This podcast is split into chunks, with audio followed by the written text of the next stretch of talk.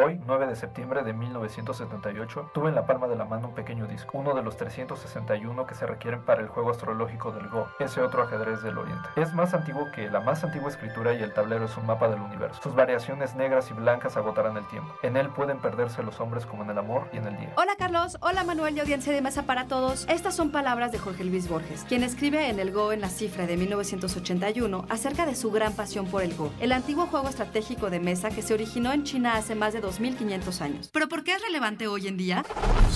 Institute.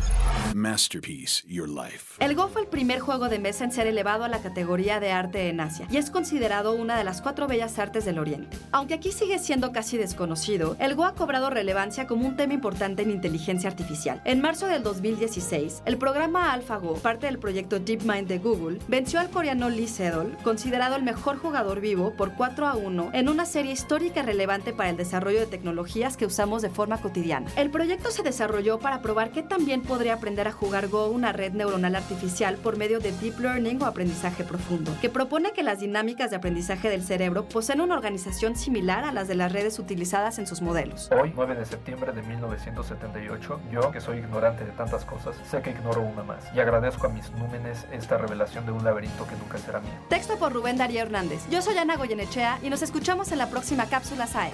SAE Institute. Masterpiece Your Life.